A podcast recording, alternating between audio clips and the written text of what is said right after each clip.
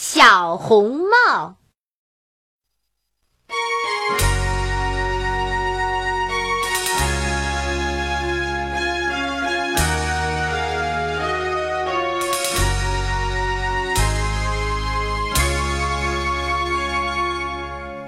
从前有一个乡下小姑娘，长得可漂亮了。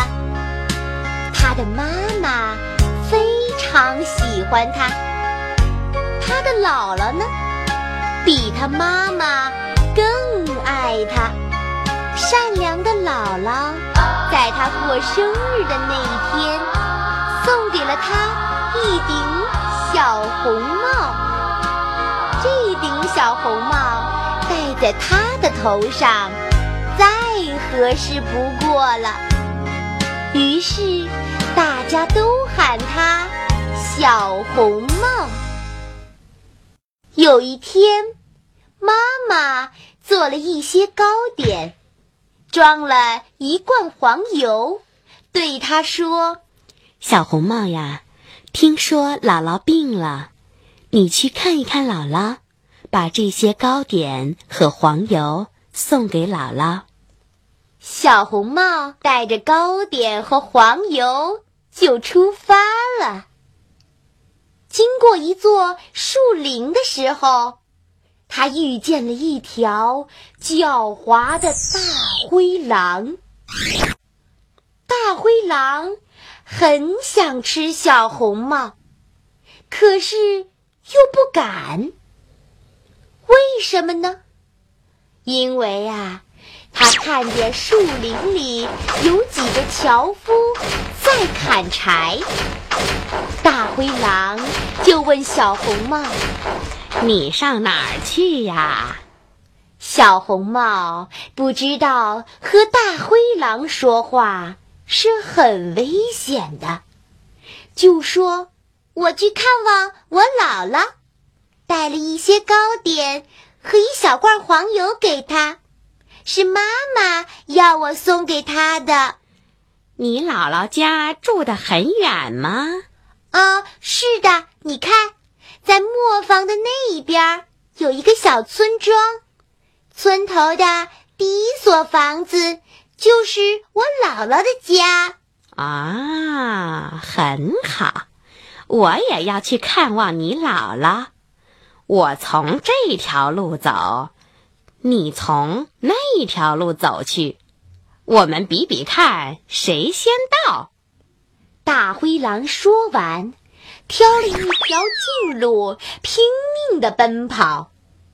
小红帽却不着急，他一边追赶着蝴蝶。一边踩着栗子，还把它摘下的小花儿编成花束，高高兴兴地向姥姥家走去。大灰狼比小红帽早一步到了姥姥的屋子前，他敲着门。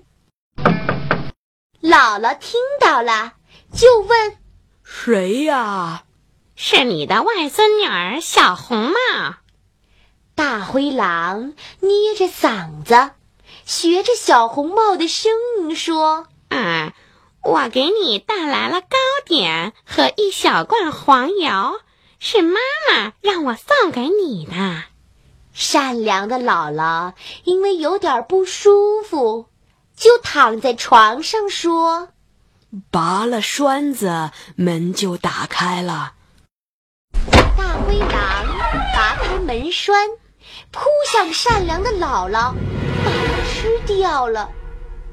接着，大灰狼就把门关上，睡在姥姥的床上，等着小红帽送上门来。